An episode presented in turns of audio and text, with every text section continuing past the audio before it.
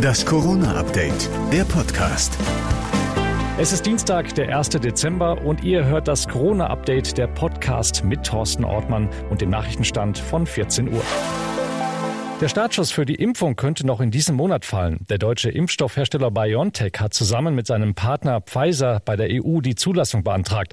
Außerdem hat BioNTech neue Daten zu seinem Impfstoff vorgelegt und die sind äußerst positiv. Sieg Pötting, Finanzvorstand bei BioNTech, sagt, der Impfstoff wirkt bei allen Altersgruppen. So lag zum Beispiel bei Erwachsenen über 65 Jahren, also in der älteren Gruppe, der Impfschutz immer noch bei 94 Prozent. Das heißt wirklich über alle Gruppen sehr hohe Wirksamkeit. Und auch die Nebenwirkungen sind laut BioNTech gering gering. Die Nebenwirkungen, die auftraten, waren Erschöpfung bei vier von 100 Studienteilnehmern, Kopfschmerzen bei zwei von 100 Studienteilnehmern und Fieber selbst lag unter dieser 2-Prozent-Marke. Der Impfstoff könnte schon wenige Stunden nach der Genehmigung durch die EU ausgeliefert werden und damit noch in diesem Jahr eingesetzt werden.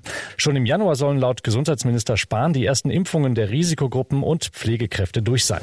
Formel 1-Weltmeister Lewis Hamilton ist positiv auf Corona getestet worden. Von leichten Symptomen abgesehen geht es ihm aber gut, so der Mercedes-Rennstall. Fürs kommende Rennen am Sonntag in Bahrain fällt Hamilton allerdings aus.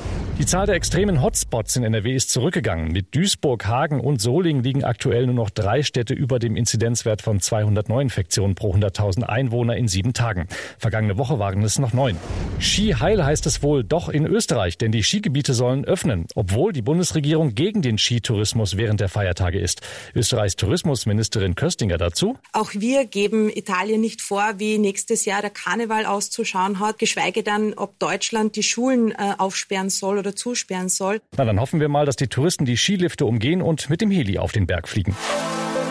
Das war das Corona-Update vom 1. Dezember. Noch mehr Hintergründe gibt es auch in unserem Podcast Corona und jetzt. Und den gibt es überall, wo es Podcasts gibt.